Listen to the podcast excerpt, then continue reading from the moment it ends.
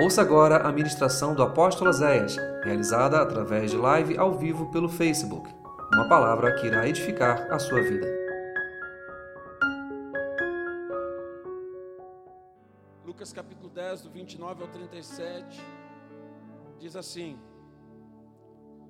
Ele, porém, querendo justificar-se a si mesmo, disse a Jesus: Quem é meu próximo?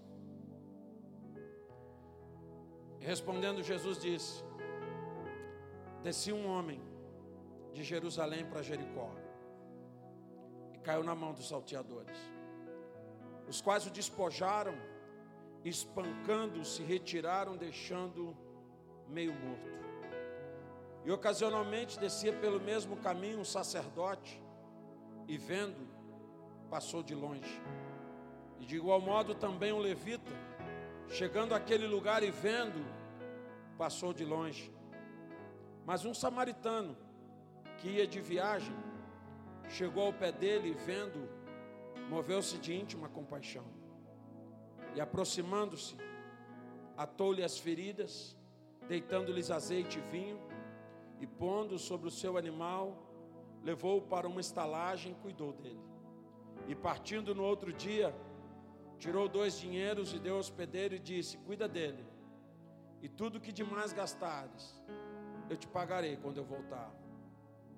Qual, pois, desses três te parece que foi o próximo daquele que caiu na mão dos salteadores? E ele disse: Aquele que usou de misericórdia para com ele.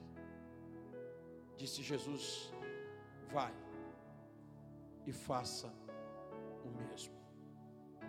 Nós te pedimos, Deus, que nesta noite o teu Espírito nos ministre uma palavra viva e poderosa. Me esconde atrás da tua cruz, para que eu diminua e tu cresças, Pai. Que cada filho e filha que entrou nesta casa hoje receba a palavra no íntimo da sua alma e do seu coração. Eu peço nesta noite que cadeias sejam quebradas, nós sejam desatados que todo distorcimento de palavra seja anulado e que os corações sejam preparados para receber a boa semente. Fala conosco, no nome de Jesus. Amém e amém. Você pode sentar.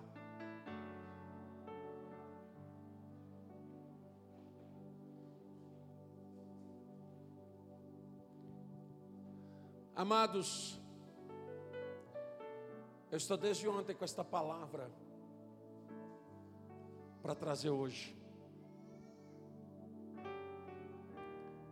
Uma pergunta tão simples. Quem é teu próximo? Você é o próximo de quem?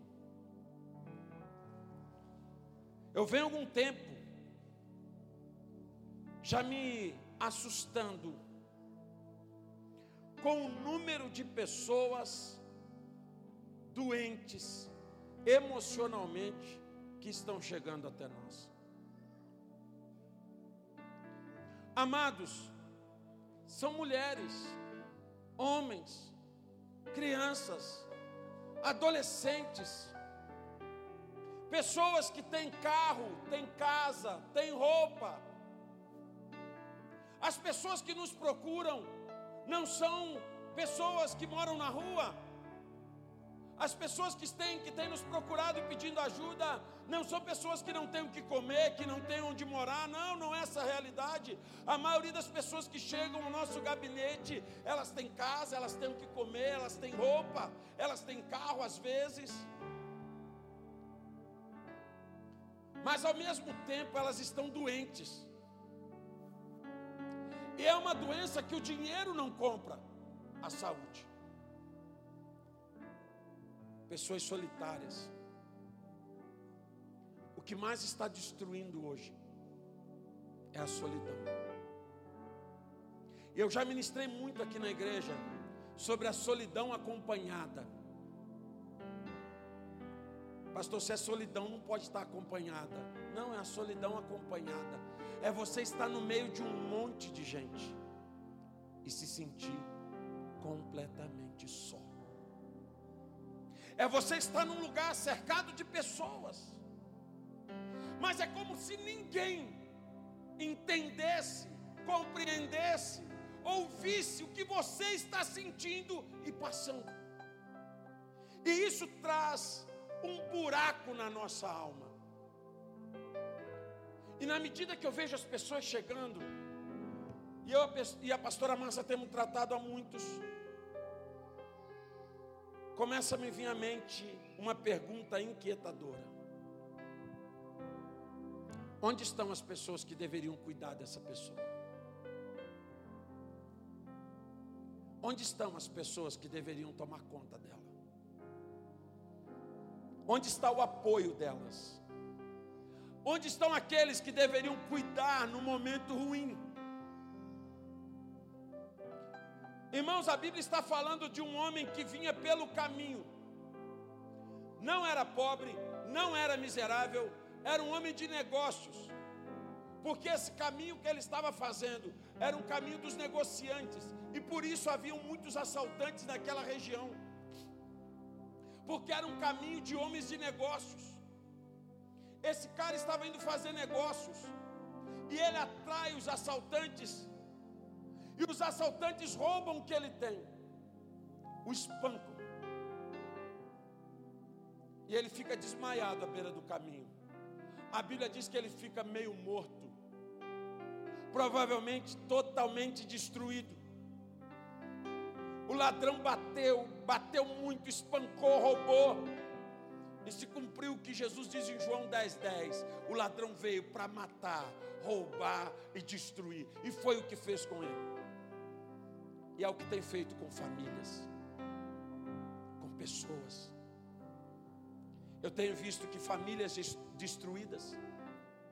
Irmãos, vocês vão ouvir eu pregar isso aqui muito ainda. Até que eu veja a cura. Casais destruídos emocionalmente geram filhos destruídos. Pessoas doentes emocionalmente geram famílias doentes. E não se iluda que você está numa igreja, que você é um crente, que você é um líder, um pastor, um profeta, não tem nada a ver.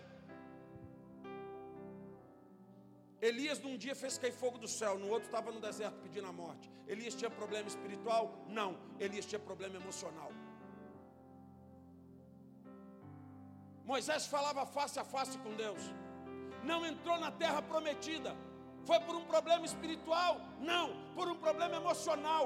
A ira tomou conta, bateu na rocha, feriu a Deus.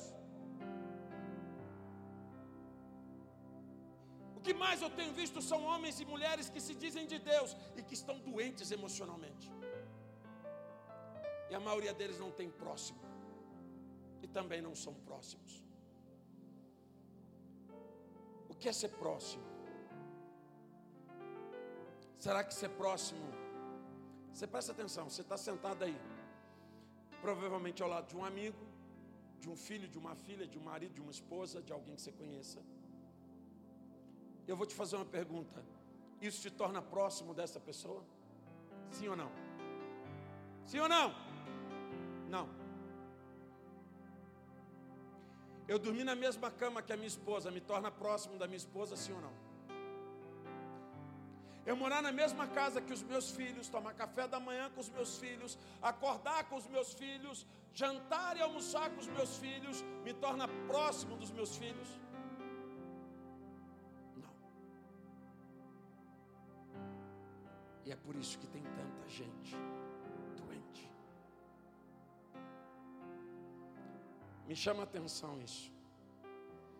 Primeira consideração é que nós passamos por assaltos em nossas vidas.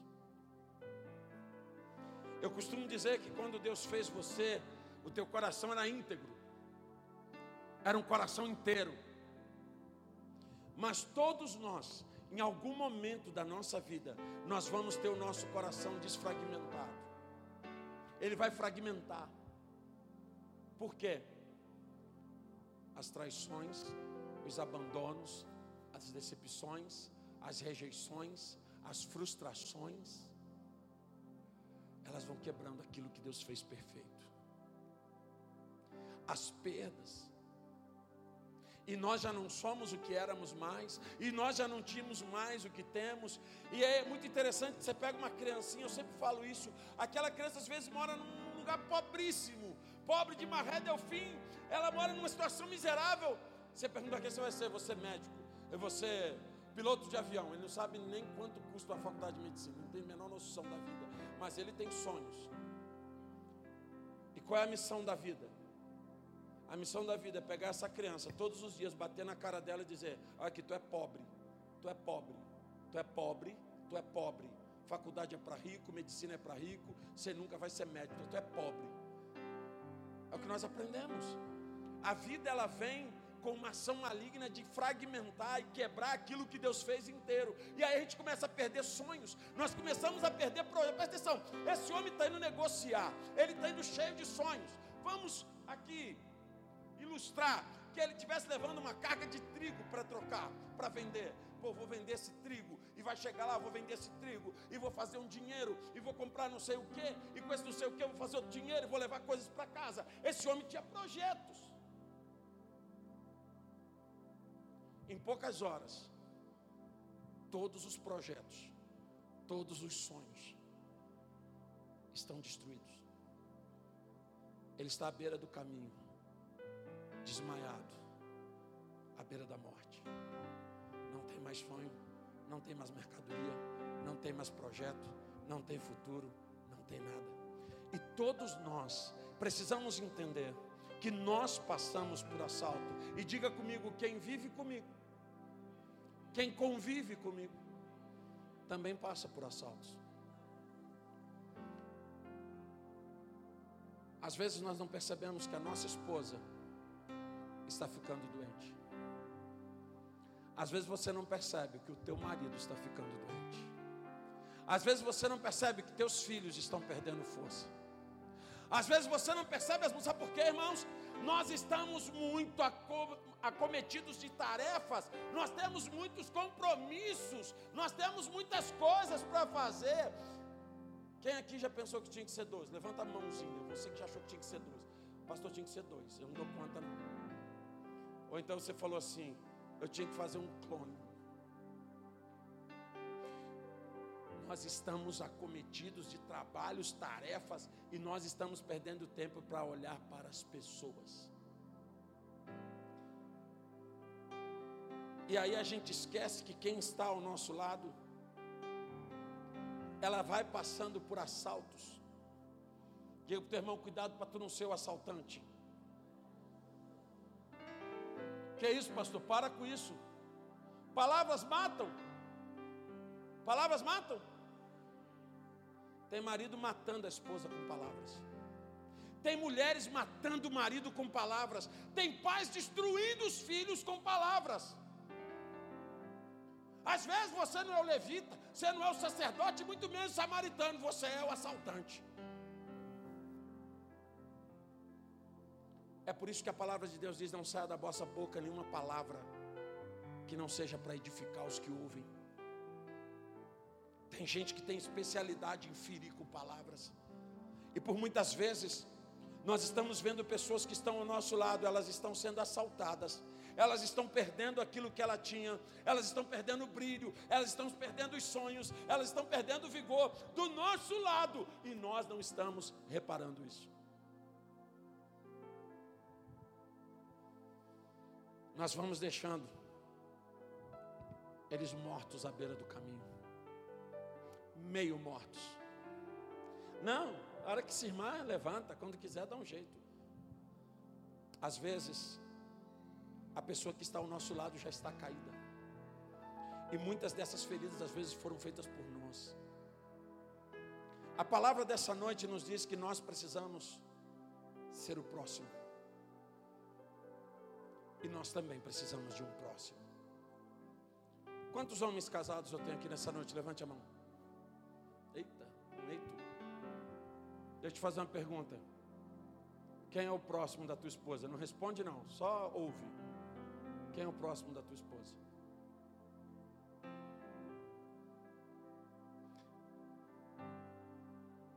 Quantas mulheres casadas eu tenho aqui? Levanta a mão. Quem é o próximo do teu marido?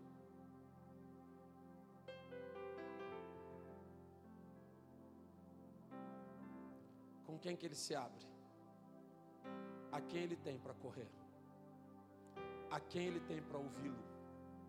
Meu marido é uma rocha, pastor. É? Será por que, que o número de infarto entre homens é 37% maior do que o de mulheres? Porque homens não falam, morrem sufocados. Quem é que tem filhos? Levante a mão. Quem é o próximo do teu filho? Da tua filha? Acampamento da semana passada. Mais de 70% dos jovens não têm os pais como melhores amigos. E isso me assustou terrivelmente. Ei! Tem alguém ocupando o lugar que é teu. Como pode você, pai, ou você, mãe, não ser o melhor amigo? Como pode você, esposa, não ser a melhor amiga do teu marido? E como pode você, marido, não ser o melhor amigo da tua esposa? Estamos sendo roubados do que Deus confiou a nós.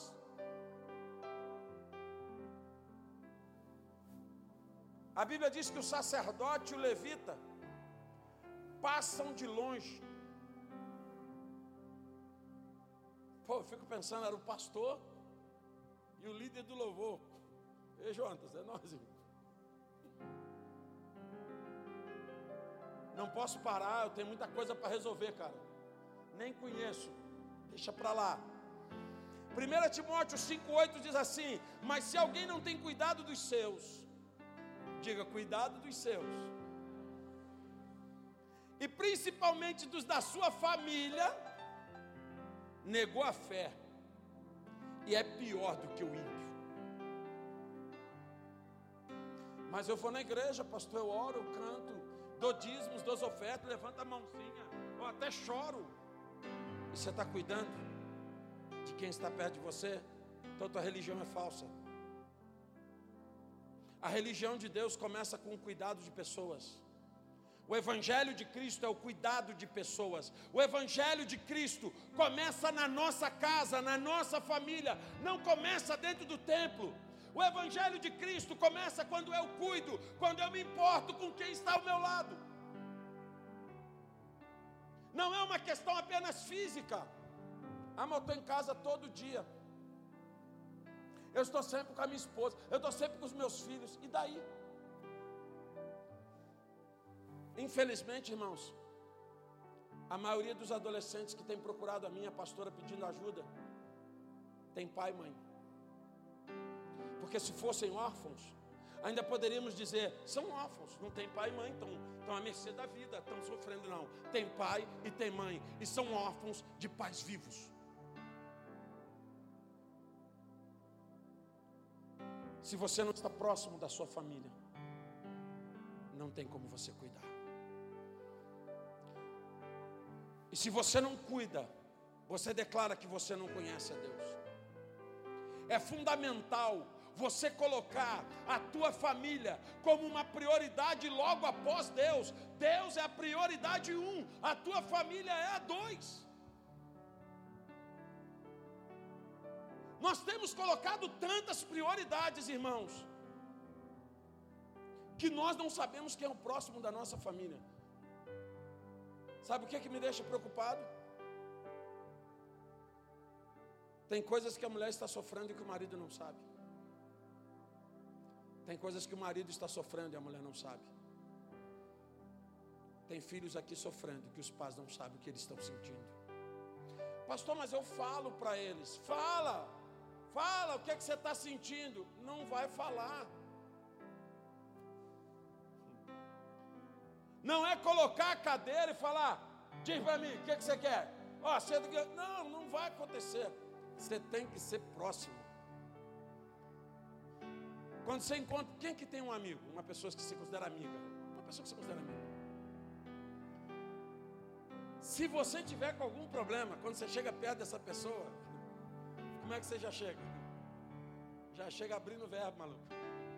Vamos te contar. Olha, hoje tá assim, tá achado, oh, mas nossa, quer nem te falar. Eu estou passando por isso, por aquilo, o mundo está caindo. Sabe por quê? Porque ele é teu próximo, é teu amigo.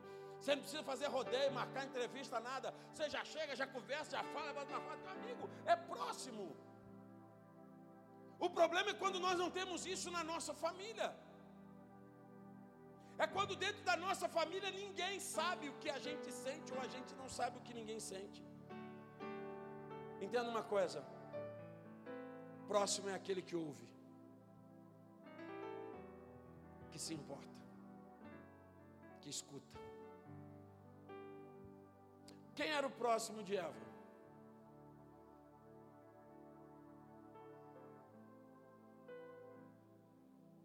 Hã? Olha que loucura. Olha, olha que loucura. Adão e Eva estavam onde? Tinha um problema?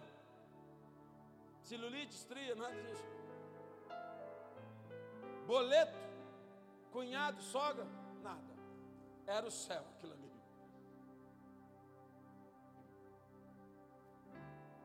Mas por um tempo,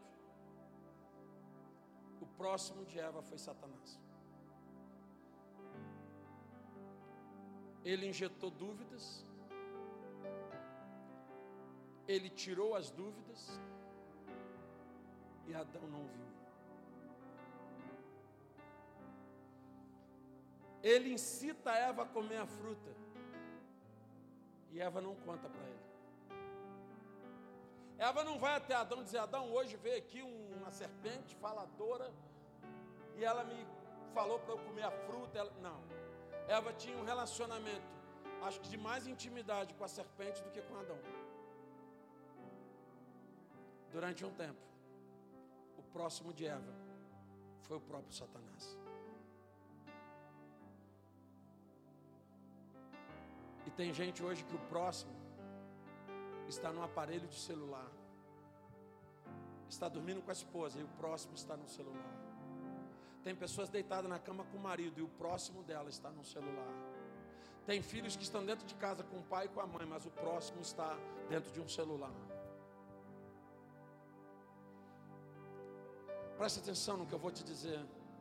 Em Gênesis 2,18 diz: E disse o Senhor: Não é bom que o homem esteja só, eu lhe farei uma companheira que seja idônea. A ideia de Deus era: andem juntos, estejam juntos, vivam juntos. Então, como é que Satanás consegue chavecar a mulher de Adão e ele não vê? Ele não estava perto. Eles não estavam vivendo o companheirismo que Deus disse. E é interessante que no dicionário diz que companheiro é aquele que participa da vida e das ocupações do outro. Onde que esse casal estava aqui? O inimigo entrou no meio, ninguém viu. Ouça o que eu vou dizer. Quantas vezes a pessoa que está do nosso lado está caída, irmãos, precisando de remédio, e nós não percebemos isso. Ouça o que eu vou te dizer nesta noite. Por muitas vezes, quando nós vemos o nosso as pessoas que estão dentro da nossa família, os que estão perto de nós, caídos, nós ainda aproveitamos para julgar. Você está assim por causa disso, você está assim por causa daquilo, você está assim porque você não faz isso, você está assim porque você não faz aquilo. Irmãos, presta atenção. Deus não te chamou para ser juiz. Deus te chamou para ser mão que se estende, para levantar. Deixa Deus julgar todo mundo. Vamos tentar fazer a nossa parte. Aquele homem vem pelo caminho, ele está vendo o outro caído. Ele não julgou. Se foi um atropelamento, um abatido, um assalto, o cara estava bêbado, ele não julgou. Era uma pessoa precisando de ajuda, ele vai atender. Sabe o que, que acontece, irmãos? A Bíblia diz em Mateus 24, 12: Jesus disse que por causa da iniquidade o amor esfriaria. E sabe o que, que nós temos visto hoje? O amor congelando, pessoas sendo congeladas naquilo que diz respeito a se preocupar. A Bíblia diz que o próximo foi o samaritano. Quem foi o próximo? Mas o samaritano era inimigo. O cara que estava caído era judeu. Os dele passaram e não ajudaram. Agora vem o inimigo, que não fala com o judeu, mas esquece tudo para para atender. E sabe por que, que o samaritano foi o próximo? Porque ele se importou.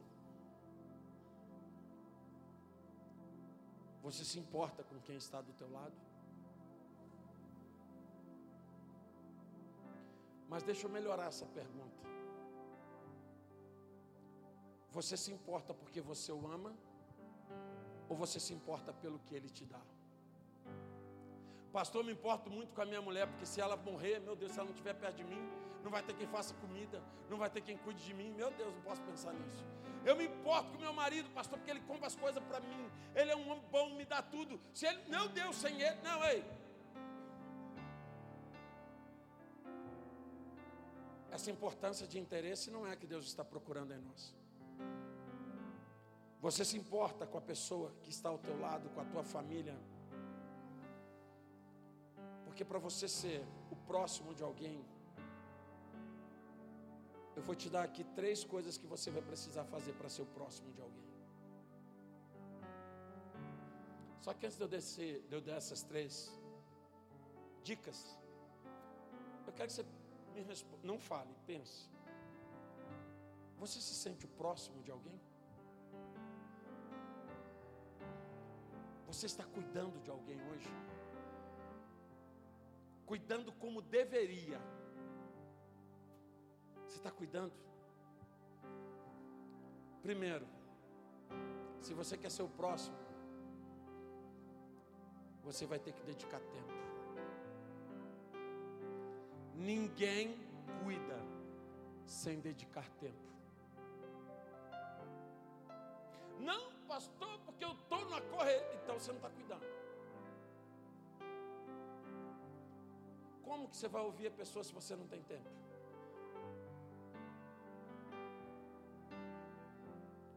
Como você vai ouvir se você não pode parar? Presta atenção nisso. O sacerdote passou pertinho. Era da mesma igreja, do mesmo povo, mas não parou. Ele tinha compromissos. O levita também não pôde parar, ele estava cheio de compromissos. Agora, esse homem que ia fazer negócios, que tinha provavelmente negociantes esperando por ele, esse homem que estava para hum, fazer algo importante, ele vai parar tudo. Será que ele não perdeu o dia da feira? Será que ele não perdeu o cliente que estava esperando por ele? Será que ele não, não perdeu o negócio que ele estava indo fazer? Porque a Bíblia diz que ele passou o dia inteiro e outro dia ali. Ele parou a vida dele para cuidar. Ele tornou aquele homem caído a sua prioridade. Você já reparou que nós queremos cuidar das pessoas sem parar? E aí, como é que você está? Ah, tá tudo bem? Então, beleza. Tá. Você está bem?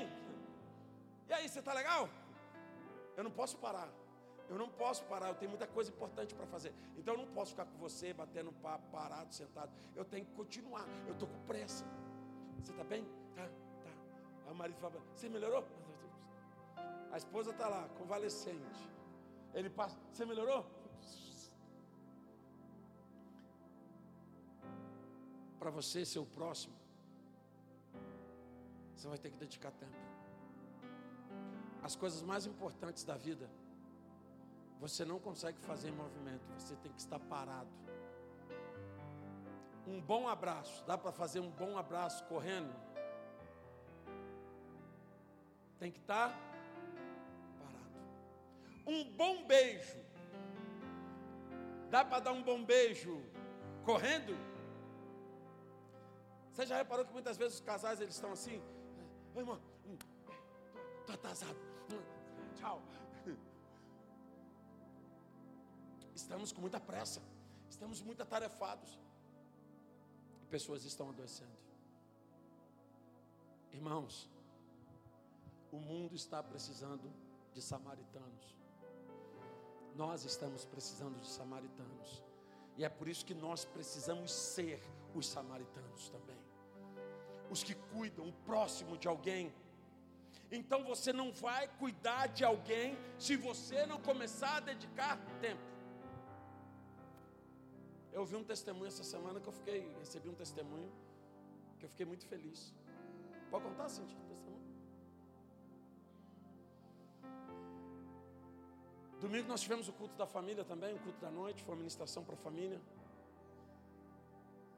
E aí na segunda era feriado. E a mãe queria levar os filhos ao cinema. Mas o pai não podia porque ele está trabalhando, sempre trabalhando, sempre trabalhando. Tem pai aqui que nunca foi no cinema com o filho. Pastor, eu dou dinheiro para ele ir no cinema. É a mesma coisa? Hã? Hoje eu tenho dois filhos adultos. Adultos não, não. Romulo não é adulto, não. Romulo é. Na verdade, eles são crianças, todos dois. Mas é natural que quando teus filhos vão crescendo, eles vão querendo andar menos contigo, não é assim? É. Por isso que eu falo que esses pais que ficam aí, ó, esse pessoal que fica ma matando o casamento por causa de filho, se ilude não, Silvano. Se ilude não. Hoje tu, hoje tu e Elis quer sair sozinho, não pode. Vai chegar um dia, vocês vão falar assim, vamos meninas, está lugar? Não, pai, nós vamos com os nossos amigos, vamos para a igreja, nós vamos na vigília, nós vamos sei aonde. Mas a gente vai com os nossos amigos, é, é assim que funciona. E aí esse pai na segunda-feira foi trabalhar. E segundo ele, a palavra de domingo estava na mente dele. E tudo começou a dar errado no serviço dele. Ele começou a entender o seguinte: eu preciso cuidar da minha Ele chegou para o patrão e falou assim: Estou indo embora. Como assim? Estou indo embora. Meteu o pé para casa. Parou com a vida louca. Pegou os filhos e foi para o cinema com a mulher. E pior que ele não está triste, ele está feliz com isso. Nós queremos cuidar sem perder tempo. Nós queremos cuidar sem gastar tempo. Eu não tenho tempo, não. Estava vendo hoje lá, chupeta nos altos das montanhas com a família dele. Como eu admiro isso. São momentos que nunca vão sair da memória da família. Irmãos, presta atenção. Se você quer ser o próximo de alguém, gaste tempo. Você é o próximo da tua esposa, tu nunca sai com ela. Tu não faz um passeio, tu e a tua mulher sozinho. Como é que tu é o próximo dela? Você não investe um tempo em você e ela. Como é que o próximo? Você não pode ser o próximo de alguém se você não gasta tempo com essa pessoa. É bíblico isso.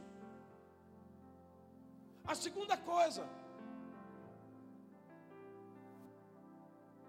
para você ser o próximo, você precisa se envolver com o que está acontecendo.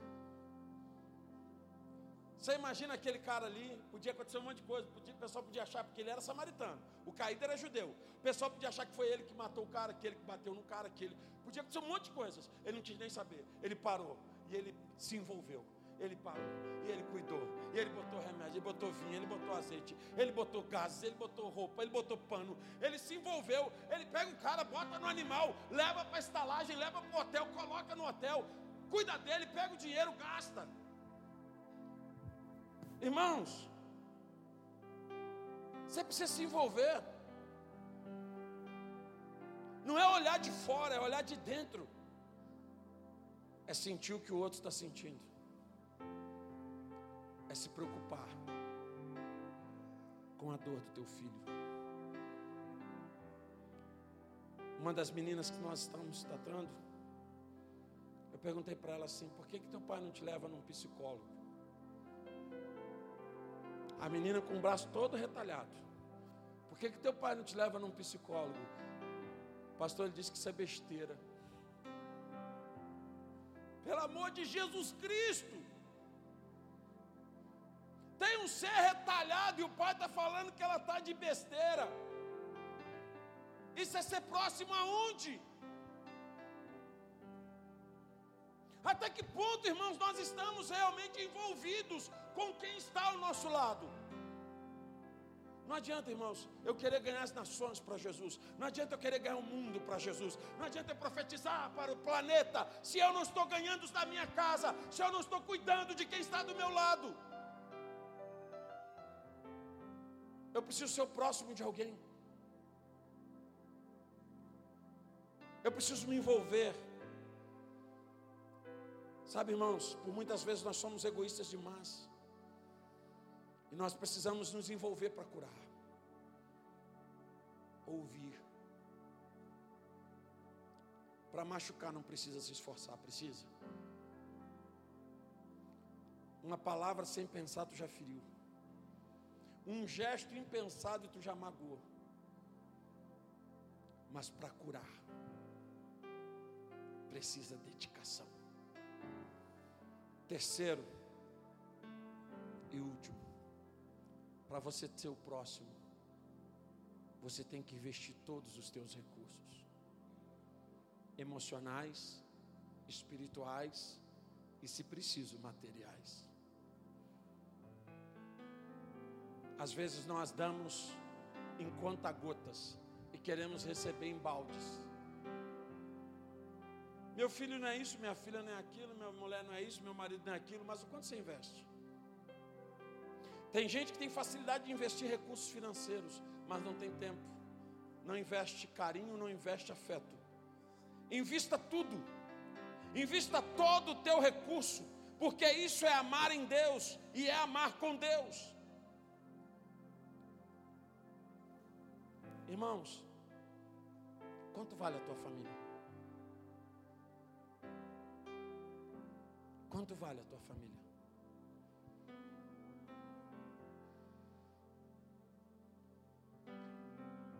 Investe. Essa pergunta nós temos que responder na ponta da língua. Se eu perguntar quem é o próximo da tua esposa, você tem que responder de cara, sou eu. Se eu responder quem é o próximo do teu marido, você tem, a mulher tem que responder, sou eu, pastor. Estou eu aqui, ó. Quem é o próximo dos teus filhos? Sou eu, é. Nós somos. E hoje nós não sabemos às vezes quem é. Porque estamos próximos fisicamente. Moramos na mesma casa. Comemos, bebemos e dormimos juntos. Mas não estamos dispostos a ouvir e a curar. Pastor, não sei fazer, sabe? Ninguém tem poder maior de cura sobre a esposa do que o marido. Ninguém tem maior poder de cura sobre o marido do que a esposa. Ninguém tem maior autoridade de cura sobre os filhos do que os pais. E todas as vezes que você vê um filho doente, emocionalmente, os pais não estão curados. Não tem pais curados com filhos doentes. Nós estamos encontrando, irmãos, uma igreja que precisa ser sarada. Nós estamos encontrando uma igreja que precisa ser curada das suas emoções, uma igreja que precisa aprender a se importar, porque presta atenção, quando nós lemos o texto do samaritano, do bom samaritano, isso aqui está falando de espírito ou de alma?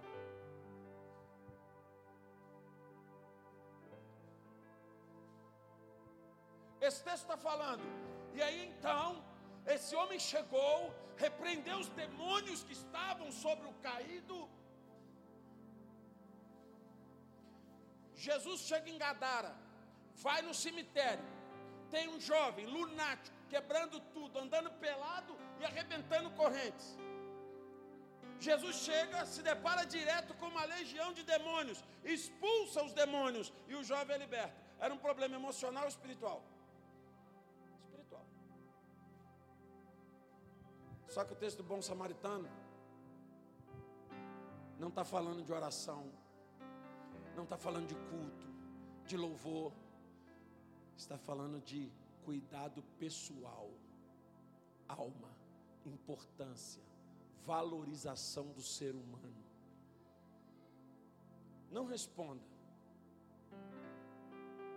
Mas quem é que se sente especial para sua família? Não responda, só pense. Você se sente amado pela sua família? Há pouco tempo, os últimos dois casos de casamentos que eu estou tratando,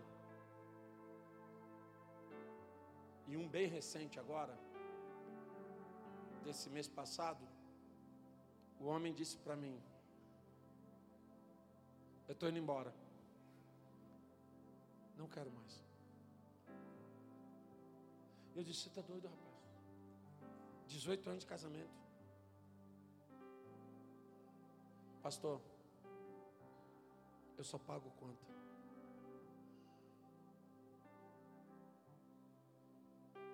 Eu não sou especial para ninguém lá. Ninguém me pergunta o que é importante para mim.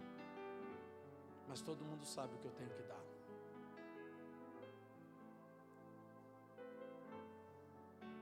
É um homem assaltado, que está jogado à beira do caminho. Mas tem um monte de mulheres assim também, irmãs. Elas se sentem como se fossem empregadas domésticas, funcionárias do mês que tem que fazer comida, sustentar, limpar, arrumar, cuidar. Mas ninguém sabe o que elas sentem. Sabe por que eu estou trazendo essa palavra? Porque nós temos que começar uma revolução do Evangelho através da nossa família. A revolução do Evangelho não vai acontecer dentro do templo a revolução do Evangelho vai acontecer dentro das casas, quando Cristo Jesus for o centro da nossa família e nós praticarmos o Evangelho de Cristo com os nossos. Quando nós começarmos a nos importar com as pessoas, aí não só os nossos, mas também os outros que estão necessitando, porque tem muitos levitas e tem muitos sacerdotes, o que tem poucos são bons samaritanos. O fariseu está dizendo: Quem é o próximo? Como que eu vou saber quem é meu próximo? Aí Jesus conta a história e pergunta no final: Quem foi o próximo? E ele responde algo tremendo: Aquele que usou de misericórdia. O próximo é aquele que se importa. O próximo é aquele que cuida. O próximo é aquele que se doa. O próximo é aquele que quer fazer a diferença e saber que através dele vai chegar vida naquele que está com ele. Tem muita gente desistindo de viver, irmãos. Quarta-feira, nós terminamos o culto de mulher, não, de casais. Foi tremendo. E uma irmã da igreja veio, comigo, veio até mim e falou: Apóstolo, me ajuda, me ajuda em oração, olha o que está acontecendo.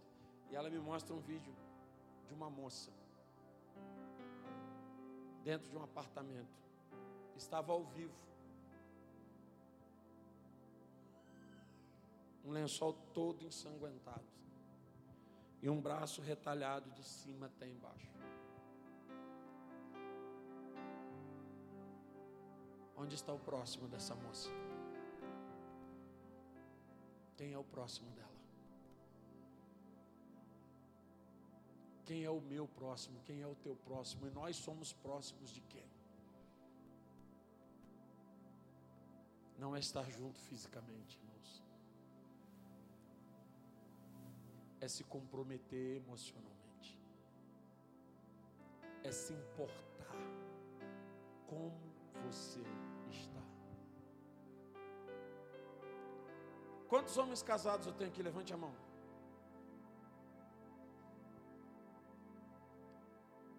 Hoje é domingo, vamos botar de domingo passado até hoje, sete dias, tá bom, sete dias é um bom prazo. Porque Deus fez o mundo em. Vocês estão ficando espertos, né? Na última vez que eu fiz a pergunta, eu falei sete, eu falei, não, seis. Quantos homens aqui receberam pelo menos três vezes essa semana uma pergunta dizendo assim: Como você está? Levante a mão. Um, dois, três, quatro, cinco, seis, sete, 9, 10. Olha o tanto de homem que tem casado. Diz a lenda que quem pergunta quer saber. E se eu não pergunto? Porque eu não quero saber. Esses homens são casados, provavelmente têm mulher, são casados têm mulher e devem ter filhos. Uma semana inteira eles não receberam três vezes a pergunta: Como você está? E você se importa. Provavelmente você não é a próxima dele. Esse homem deve estar em busca de alguém que possa ouvi-lo. Quantas mulheres casadas? Levante a mão. Quantas ouviram do marido nesta semana, nesses últimos sete dias, pelo menos três vezes, como você está? Levante a mão. Uma, duas, três, quatro, cinco, seis, sete, oito, nove, dez, onze, doze, treze, 14, 15, 16, 17, 18, 19, 20, 21, 22, 23, 24, 25. O culto sacerdote está fazendo um efeito tremendo. Viu? Sacerdotes faz diferença. Cara. Os homens estão perguntando, olha que coisa maluca. Vocês já imaginaram ver isso? Os homens da casa de louvor perguntam mais do que as mulheres, mais do que o dobro. Se importam em saber como você está. Isso é ser próximo. Pergunte aos seus filhos. Filhos, pergunte aos pais de vocês como você está. E pastor, ele está maluco. Se eu perguntar isso, vai falar tanto. Por isso que tem que gastar tempo. Nós não podemos, irmãos, viver um evangelho dentro do templo. Se esse evangelho não acontece na nossa família. O nome disso vai ser hipocrisia. Porque Paulo disse para Tiago: aqueles que não cuidam da própria família negaram a fé e é pior do que o ímpio. Nós precisamos nos importar para ser o próximo. Que bom que você ouviu essa ministração. Divulgue, compartilhe, divida esta palavra com alguém. Que esta palavra seja canal de bênçãos em sua vida. Te esperamos no próximo culto na Casa de Louvor. Acesse nosso site casadelouvor.org.